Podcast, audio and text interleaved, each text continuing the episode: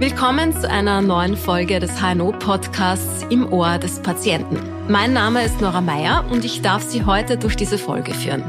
In diesem Podcast werden komplexe HNO-Themen des alltäglichen Lebens für jedermann und jeder Frau einfach erklärt. Wir begeben uns gemeinsam auf die Reise durch die Hals-, Nasen- und Ohrenheilkunde sowie Kopf- und Halschirurgie und beantworten gemeinsam mit Fachexperten und Expertinnen Ihre Patientenfragen. In Österreich ist jede fünfte Person von Schwerhörigkeit betroffen. Geht die Schwerhörigkeit auf eine Schädigung des Innenohrs zurück, spricht man von einem sensorineuralen Hörverlust. Klassische Hörgeräte reichen hier nicht mehr aus. Die Betroffenen benötigen ein Cochlea-Implantat. In dieser Episode nehmen wir Sie mit auf eine Reise durch die Geschichten, Erfahrungen und Erkenntnisse von Patientinnen und Patienten, die den mutigen Schritt gewagt haben, ihr Gehör mit einem Cochlea-Implantat wiederzuerlangen. Es geht heute also um Hörimplantate. Um für Sie viele Fragen rund um das Thema Hörimplantate zu klären, haben wir heute Herrn Professor Sprinzel zu Gast. Herr Professor Sprinzel ist Leiter der Universitätsklinik für Hals-, Nasen-, Ohrenkrankheiten in St. Pölten. Vielen Dank, Herr Professor, dass Sie sich heute für diese Podcast-Sprechstunde Zeit nehmen und Fragen zum Thema Hörimplantate beantworten. Schön, dass Sie bei uns sind. Grüß Gott, Frau Meier. Ich freue mich sehr, dass wir hier zusammen sitzen dürfen ist ein spannendes Thema, über das wir uns heute unterhalten dürfen. Darf aber gleich äh, zu Beginn anmerken, dass wir heute natürlich nicht nur über Cochlea-Implantate sprechen, sondern über eine Vielfalt von implantierbaren äh, Möglichkeiten, die wir unseren Patienten anbieten können, um einfach äh, Hörstörungen überwinden zu können. Und äh, Sie haben es ja einleitend richtig gesagt, angefangen hat das vor 30 Jahren auch äh, mit Cochlea-Implantaten. Das heißt, wir hatten einen tauben Patienten, der nicht mehr hören konnte und äh, vor 30 Jahren hat diese Entwicklung in der Medizin eingesetzt und wir sind heute in der glücklichen Lage, dass wir Menschen, die wirklich an einer Taubheit leiden, äh, mit einem Cochlea-Implantat so weit helfen können, dass sie wieder kommunikationsfähig sind und im besten Fall können sie sogar Musik verstehen. Das ist eine unglaubliche Leistung, nicht nur der Medizin als solches, sondern auch des Gehirnes des Menschen, weil wir müssen äh, eins wissen, der Patient hört nachher mit seinem Gehirn. Mhm. Also wir gehen direkt an die Schnittstelle zwischen Nerv und äh, zwischen äh, stimulierbarer Elektrode. Und äh, diese elektrischen Stimulationspotenziale werden also an die zentrale Hörbahn dann weitergeleitet. Und das menschliche Gehirn ist so plastisch, dass es aus diesem elektrischen Signal einen Höreindruck errechnen kann. Sehr beeindruckend. Zu Beginn gleich einmal die Frage, warum brauchen wir denn überhaupt Hörimplantate? Ähm, zunächst versuchen wir natürlich allen Menschen äh, auf konventionellen Wege zu helfen. Das heißt, wir versuchen mit gehörverbessernden Operationen, so denn eine beispielsweise Schallleitungsschwierigkeit vorliegt, ähm, die Schwingungsfähigkeit der Gehörknöchelchen so weit zu äh, verbessern, dass einfach eine gute Schallübertragung möglich ist und dass dann äh, die zentrale Hörbahn normal äh, stimuliert werden kann.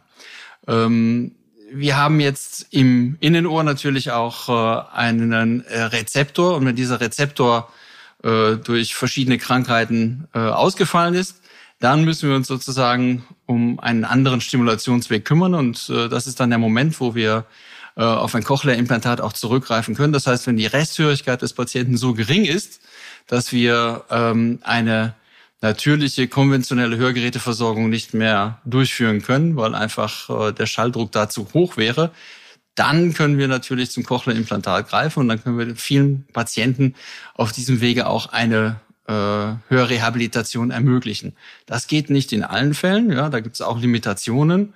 Beispielsweise ist eine der Limitationen, wenn äh, eine Taubheit zu lange besteht, dann ist natürlich ähm, die zentrale Hörbahn auch äh, bis zum gewissen Grade abgenützt und kann nicht mehr normal stimuliert werden, auch nicht mehr elektrisch. Dann macht eine Cochlea-Implantation wenig Sinn. Das heißt, wenn jetzt der Zeitpunkt der Taubheit zu lange zurückliegt, dann wird es schwierig. Aber wir haben natürlich heutzutage für viele äh, Hörprobleme eine Lösung zur Hand. Und ich kann nur unseren Patienten oder unseren äh, Kandidaten nur raten, gehen Sie zum HNO-Arzt, lassen Sie sich beraten und im Zweifelsfall auch äh, gehen Sie in ein Zentrum, das sich äh, mit solchen Problemen auskennt und äh, Dort wird man sie dann äh, adäquat beraten, damit man einfach äh, den Menschen in die Welt der Hörenden wieder eingliedern kann. Jetzt haben Sie ja angesprochen, es gibt ja nicht nur das Cochlea-Implantat, es gibt verschiedene Implantate. Ähm, was Aber es ist das bekannteste, oder? Habe ich das richtig verstanden? Richtig, damit hat es angefangen. Genau. Und das ist eine Entwicklung, die hat vor 30 Jahren eingesetzt und die ist natürlich auch äh, verbunden mit dem äh, Namen Ingeborg Hochmeier. Das ist die Gründerin der Firma Metal, die heute in Innsbruck sitzt und äh, weltweit eine ganze Reihe von äh, Höherimplantaten produziert und fertigt. Und das ist auch Made in Austria. Äh, also wir können da auch äh, durchaus national äh, auf diese Firma stolz sein. Und wir haben heute äh, eine ganze Reihe von Höherimplantatsystemen, die wir zur Rehabilitation von Patienten verwenden können. Ähm, das spektakulärste ist natürlich immer noch das Cochlea-Implantat, weil ich muss mir vorstellen, ich kann einem tauben Menschen die Hörfähigkeit zurückgeben. Das ist ein unglaublicher Schritt.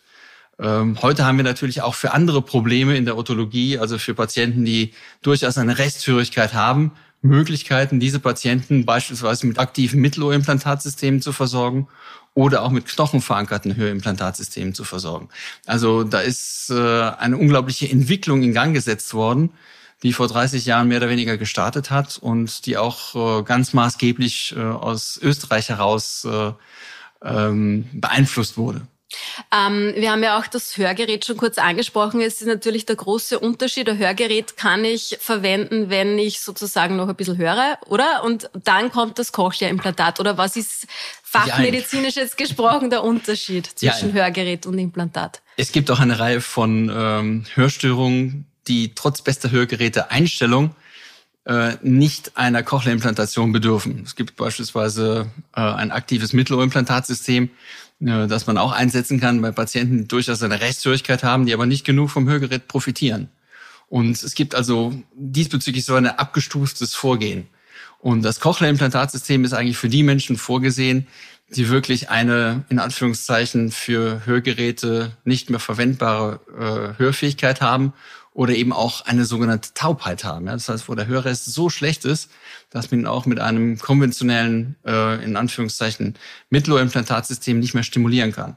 Das, wir mit, das, was wir mit dem aktiven Mittelohrimplantatsystem machen, ist, wir bauen da sozusagen einen äh, Schwingungsverstärker ein, den wir äh, im Normalfall an die Gehörknöchelchenkette äh, heranbringen oder eben auch an die Membran zum Innenohr und wir haben durchaus bei solchen Fällen noch die Möglichkeit, das Restgehör natürlich zu stimulieren. Das heißt, diese Patienten kriegen kein in Anführungszeichen bionisches Ohr, sondern kriegen wirklich sozusagen einen Verstärker eingebaut in den, ins Mittelohr. Und äh, wenn wir jetzt einen Patienten haben, äh, dessen Resthörigkeit auch dafür nicht mehr ausreicht, dann ist der nächste Schritt, dass wir dann äh, darüber nachdenken, dass wir ihn durchaus mit einem Cochlea-Implantatsystem versorgen. Da muss man aber natürlich dann auch sagen, muss das Gehirn sich sozusagen umstellen. Ja? Da habe ich eine elektrische Stimulation und äh, das menschliche Gehirn muss dann ein bisschen trainiert werden, damit, damit diese äh, elektrische Stimulation sozusagen auch verarbeitet werden kann, zentral verarbeitet werden kann. Wie wird denn das jetzt konkret eingesetzt? Also wenn ich ein Cochlea-Implantat bekomme, wie kann man sich das vorstellen? Also der Weg ist erstmal äh, derjenige, dass Sie in eine HNO-Klinik gehen, die sich mit dem Prozess der Cochlea-Implantation auskennt.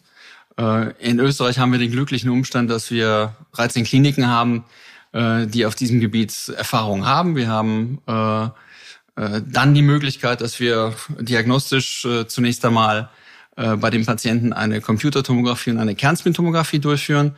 Mit diesen Untersuchungen bilden wir dann sowohl das knöcherne die knöchernen Strukturen ab, aber wir können auch die zentrale Hörbahn untersuchen. Deswegen führt man meistens die äh, Kernspintomographie durch.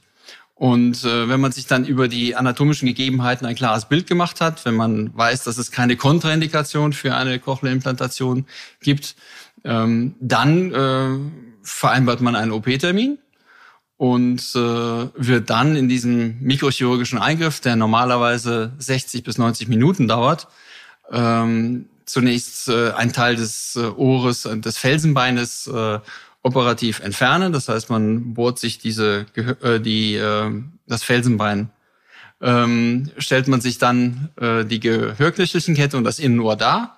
Man entfernt einen Teil des knöchernen äh, Felsenbeines und äh, dieser Eingriff wird unter dem Mikroskop und unter Ableitung der Gesichtsnervenfunktion ähm, Funktion, äh, durchgeführt und über das äh, sogenannte runde Fenster, das ist sozusagen der Haupteingang ins Innenohr, äh, implantiert man dann eine Stimulationselektrode, äh, in die Hörschnecke. Und äh, über diese äh, Implantation kann man dann eben äh, durch eine elektrische Stimulation das Gehör selektiv stimulieren.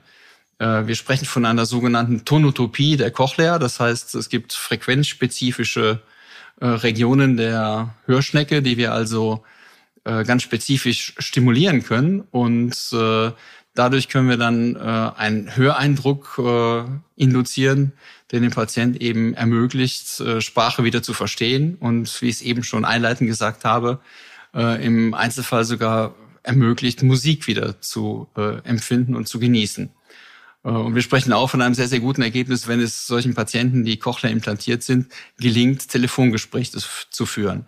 Sie müssen sich vorstellen, ein Mensch, der telefoniert, hat nicht das Lippenbild des Partners, äh, das es ablesen kann. Na klar, heute in Zeiten von FaceTime-Telefonie ist das auch wieder ein bisschen anders. Aber ähm, diese äh, Möglichkeit, auch mit einem Cochlea-Implantat zu telefonieren, und das gelingt immerhin 70 Prozent aller implantierten Patienten, äh, ist auch ein Maß dafür, dass die Hörrehabilitation durchaus funktioniert hat und äh, sehr gute Erfolge gezeigt hat. Und wie kann man sich das vorstellen? Höre ich dann unter Anführungszeichen gleich was nach der OP oder dauert das? Wie lange braucht das Gehirn, bis es sich auf das einstellt? Ähm, das ist von Fall zu Fall sehr, sehr unterschiedlich. Also das hängt natürlich auch äh, davon ab, ob wir vorher schon ein Sprachverständnis hatten oder eben kein Sprachverständnis hatten. Ähm, ich darf dazu bemerken, dass wir äh, eine ganze Reihe von unterschiedlichen Patienten diesbezüglich auch behandeln. Wir behandeln die taubgeborenen äh, Neugeborenen. die werden in einem Zeitabschnitt vom neunten bis zum zwölften Lebensmonat bereits mit Implantaten versorgt. Und diese Kinder lernen ab diesem Zeitpunkt natürlich dann erst das Hören. Das heißt, auch da dauert es seine Zeit, bis eine Sprachentwicklung einsetzt, die dann, das beginnt so nach äh, sechs bis neun Monaten, dann kommt es äh, eben ähm, zu den ersten Erfolgen, sichtbaren Erfolgen, auch für die Eltern. Anders verhält es sich bei Patienten, die das Gehör verloren haben und die man dann implantiert und da ist es sehr, sehr unterschiedlich. Manche Patienten, die aktiviert man, das heißt, man äh, führt die Aktivierung des äh, Cochlea-Implantates durch. Das ist im Normalfall äh, zwei Wochen nach der Operation der Fall. Und äh, manche Patienten können dann schon direkt bei der Aktivierung äh, Sprache verstehen und manche brauchen halt etwas länger. Das kommt ein bisschen drauf an, wie das Gehirn strukturiert ist und wie auch die, wir sprechen von einer Plastizität des Gehirnes, äh, äh, wie das Gehirn äh, fähig ist, dieses elektrische Signal zu verstehen. Äh, ich darf noch dazu bemerken, das hat nichts mit Intelligenz zu tun. Das hat einfach was damit zu tun, wie die Neuronen strukturiert sind und wie man dann dieses äh, Signal verarbeiten kann. Kann man für jetzt äh, Nicht-Betroffene, kann man sich irgendwie vorstellen, wie das für den einen Patienten dann klingt, wenn der durch sein Implantat hört, oder ist das schwer zu beschreiben? Das ist schwer zu beschreiben. Da würde ich am liebsten auf einen Patienten verweisen, der so etwas hat. Mhm. Ja? Ähm, das ist sehr, sehr unterschiedlich. Ja? Ähm, natürlich, das ist so ein äh, gewisses elektrisches Hören. Aber was wir beispielsweise auch von einseitig ertaubten Patienten wissen, die wir implantiert haben, ist, dass dieses, in Anführungszeichen, diese elektrische Komponente relativ bald verschwindet und äh, das äh, Gehirn empfindet dann das Signal, was es bekommen hat, äh, obwohl das gesunde, Ohr, gesunde Ohr hört, als in Anführungszeichen normal. Das heißt, das Gehirn ist dann äh, hat die Möglichkeit, beide Signale übereinander zu legen und das als normales Hörsignal zu verarbeiten. Ähm, aber wie gesagt, das ist für denjenigen, der es, äh, ich sag's mal so, von chirurgischer Seite begleitet, Herr Professor Sprinzel, wie lange hält denn so ein Implantat? Muss ich das nach ein paar Jahren wieder auswechseln oder hält das über 10, 20, 30 Jahre? Das ist eine sehr gute Frage. Die wird mir auch gestellt häufig von Müttern, die mir ihre Kinder anvertrauen und dann implantieren lassen. Ähm, erfahrungsgemäß äh, kann man davon ausgehen, dass äh, es äh, nach 25 Jahren einen Innovationszyklus gibt. Ja? Prinzipiell haben wir Patienten, die seit 30 Jahren das gleiche Implantat tragen. Das heißt, die Zuverlässigkeit dieser Implantatsysteme ist im Normalfall sehr, sehr hoch. Und äh, ich persönlich habe auch äh, schon Patienten neuerlich mit einem neuen Implantatsystem versorgt, die vor 20 Jahren, vor 25 Jahren äh, in Anführungszeichen ganz in der ersten Runde dabei waren und schon implantiert worden sind. Also eine Reimplantation ist meistens problemlos machbar. Man kann das sehr, sehr gut äh, chirurgisch auch durchführen und kann das auch sicher durchführen. Und ähm, ich sage den Müttern, die mich so in der, äh, in der Richtung fragen, ähm, äh, dass wir alle 25 Jahre dieses Implantatsystem vermutlich austauschen werden. Mhm. Und äh, da sind ja auch neue Entwicklungen jetzt im Gange, die uns sehr hoffnungsvoll in die Zukunft blicken lassen. Was aber nicht heißt, dass man jetzt, wenn man ein hm, Problem hat, äh, verharren sollte und äh, warten sollte auf die sozusagen neue Implantatgeneration, weil ich sage immer, jeder Tag des Hörens zählt. Und äh, wenn ich ein Kind habe, das ich nicht zum äh, richtigen Zeitpunkt mit einem Cochlea-Implantatsystem äh, versorge, äh, wird die zentrale Hörbahn sich nie so strukturieren, wie sie sich strukturieren muss. Und äh, das Kind wird dann eben nicht rechtzeitig hören. Ja? und äh, nicht die Sprache erwerben können und wird äh, nicht in die Welt der Hörenden integriert werden können. Und das ist das, was wir als Zielsetzung haben. Wir möchten diese Bürde dieser Kommunikationsstörung äh, überwinden und äh, wir möchten den Menschen damit dienen, dass wir sie ähm, adäquat mit Cochlearimplantaten versorgen und äh, dafür sorgen, dass sie eben in die Welt der Hörenden integriert sind. Herr Professor, Sie haben es ja gerade angesprochen, die neue Generation der Hörimplantate, es tut sich natürlich auch hier irrsinnig viel in der Medizin. Was kommt denn da auf uns zu? Gibt es da schon äh, Aussichten in die Zukunft? Ähm, das ist immer ganz schwierig, in die Zukunft zu schauen. Aber ich sage immer, wer in die Zukunft schauen will, der muss einfach nur mal in die Vergangenheit schauen. Und was wir gesehen haben, ist, dass diese Implantatsysteme, die wir vor 30 Jahren gehabt haben, äh, in der Dimension wesentlich größer waren und äh, wesentlich, äh, ich sag's mal so, unhandlicher waren. Und wir haben diesbezüglich eine unglaubliche Evolution hingelegt, ja, und zwar im guten Sinne, so dass diese Implantatsysteme wesentlich kleiner geworden sind und heute chirurgisch für uns äh, unglaublich gut zu handeln sind. Ich sag's mal so. Ähm, heutzutage werden die Patienten äh, im Grunde genommen in einem zweitägigen Aufenthalt mit einem Cochlea-Implantatsystem versorgt. Und das war, als ich noch junger Assistent war, noch ganz anders. Da hat man diese Patienten zehn Tage in der Klinik aufgenommen und hat die dann gepflegt und die Zugänge waren ganz anders. Also heute sieht man bei den Patienten nur noch einen vier Zentimeter großen Hautschnitt, gerade mal hinter dem Ohr. Ähm, das ist, äh, manche Patienten fragen sogar nach, ist da überhaupt was gemacht worden? Ja? Ähm, das ist äh, teilweise ganz skurril, wenn man diese Patienten dann äh, nachher auch betreut. Also die technische Entwicklung ist, geht in Richtung einer Miniaturisierung. Und ähm, wir haben natürlich nach 30 Jahren auch viel gelernt, ja, viel über den Menschen gelernt, über die Elektrophysiologie gelernt. Und wir haben heute wesentlich bessere Resultate als vor 30 Jahren. Ähm, diesbezüglich sind wir äh, also sehr, sehr hoffnungsfroh, dass wir auch in Zukunft äh, weitere Meilensteine erreichen können. Und äh, ich halte mich jetzt ganz bewusst zurück, dass ich äh, nicht zu viel Hoffnung da ähm, in diesen Podcast reinlege. Und was jetzt die Zukunft angeht, ich halte mich da ganz bewusst zurück. Ich habe da natürlich einiges, was ich im, was wir im Hinterkopf schon wissen und äh, ich kenne auch einige Entwicklungen, die jetzt absehbar sind. Aber da jetzt schon zu sagen, in welche Richtung es geht, das, äh, das möchte ich mir einfach verwehren, ähm, weil ich dann äh, eine Lawine lostreten würde, die ich nicht mehr kontrollieren kann. Äh, Fakt ist, dass wir einfach momentan ein Implantatsystem in der Hand haben, das auf einem unglaublich hohen Niveau eine Rehabilitation von Patienten mit hochgradigen Hirnstörungen ermöglicht.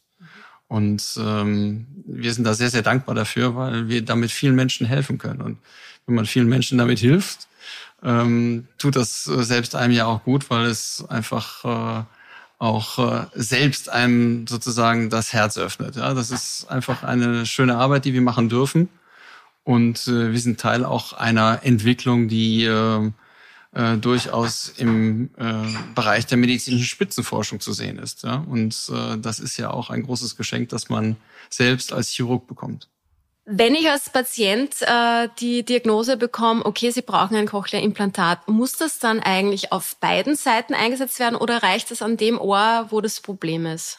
Das kommt natürlich immer auf den Grad der Hörstörung des jeweiligen Ohres an. Ähm, Fakt ist, ähm, das möchte ich auch nochmal ganz klar formulieren, es gibt für die Patienten, die also eine hochgradige Hörstörung haben, einfach Hoffnung. Also wir können diesen Menschen helfen und ähm, wir können das wirklich so abbilden, dass diese Menschen sicher versorgt sind und auch von diesem Implantat dann profitieren. Zurück zu Ihrer Frage. Äh, eine beidseitige Versorgung in unserem Land ist glücklicherweise ein Regelfall. Und äh, ich darf auch darauf hinweisen, dass das ja nicht selbstverständlich ist. Es gibt äh, andere Gesundheitssysteme, wo die Versorgung mit Cochlea-Implantatsystem aus der privaten Tasche erfolgt. Und es gibt in der in Anführungszeichen zweiten Welt auch Familien, die verkaufen Haus und Hof, um ihrem Kind zu ermöglichen, dass es mit einem Ohr hören kann. Äh, wir leben in einem der reichsten und schönsten Länder der Welt und wir müssen froh sein, dass wir sozusagen die Möglichkeit haben, auf beiden, hören, beiden Ohren hören zu dürfen. Und äh, so es denn erforderlich ist, ja, es ist möglich, beide Ohren äh, mit Cochlea-Implantatsystemen zu versorgen. Und glücklicherweise äh, trägt das die Krankenkasse auch. Ja, also da gibt es gar keine äh, Limitationen, ähm, die jetzt äh, bei uns in unserem äh, Gesundheitssystem äh, diesbezüglich uns auferlegt äh, würden. Ja? Und das ist schon in der Europäischen Union nicht der Regelfall. Da darf ich auch darauf hinweisen. Also das wäre ähm, nämlich meine nächste Frage gewesen. Das heißt, Krankenkasse in Österreich, wenn der Verdacht vorliegt oder wenn ja, der Befund vorliegt, dann zahlt die das. Die tragen das, ja. Und äh, auch da ein großes Kompliment an die Krankenkassen, dass sie das ermöglichen. Ja?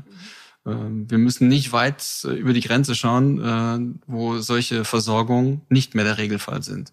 Und äh, das ist gerade für Kinder, aber auch für ältere Erwachsene dramatisch, weil ich sage immer, zwei Ohren sind besser als ein Ohr. Und das sieht man ja auch, wenn man diese Patienten danach untersucht, ähm, dass sie mit zwei gut versorgten äh, Systemen, Ohrsystem, äh, Hörsystemen deutlich besser hören als nur mit einem. Also der liebe Gott hat sich ja was dabei gedacht, dass wir zwei Ohren bekommen haben. Sonst hätten wir nur eines. Gut. Ja, vielen Dank für diese ausführlichen Antworten, Herr Professor Sprinzel. Ich bin mir sicher, dass für manche Hörerinnen und Hörer damit Hilfestellungen vorhanden sind, die wir hier weitergeben konnten. Vielen Dank auch Ihnen fürs Zuhören, liebe Hörerinnen und Hörer. Die nächste Folge unseres Podcasts im Ohr des Patienten erscheint kommenden Monat. Bis dahin bleiben Sie gesund. Dankeschön.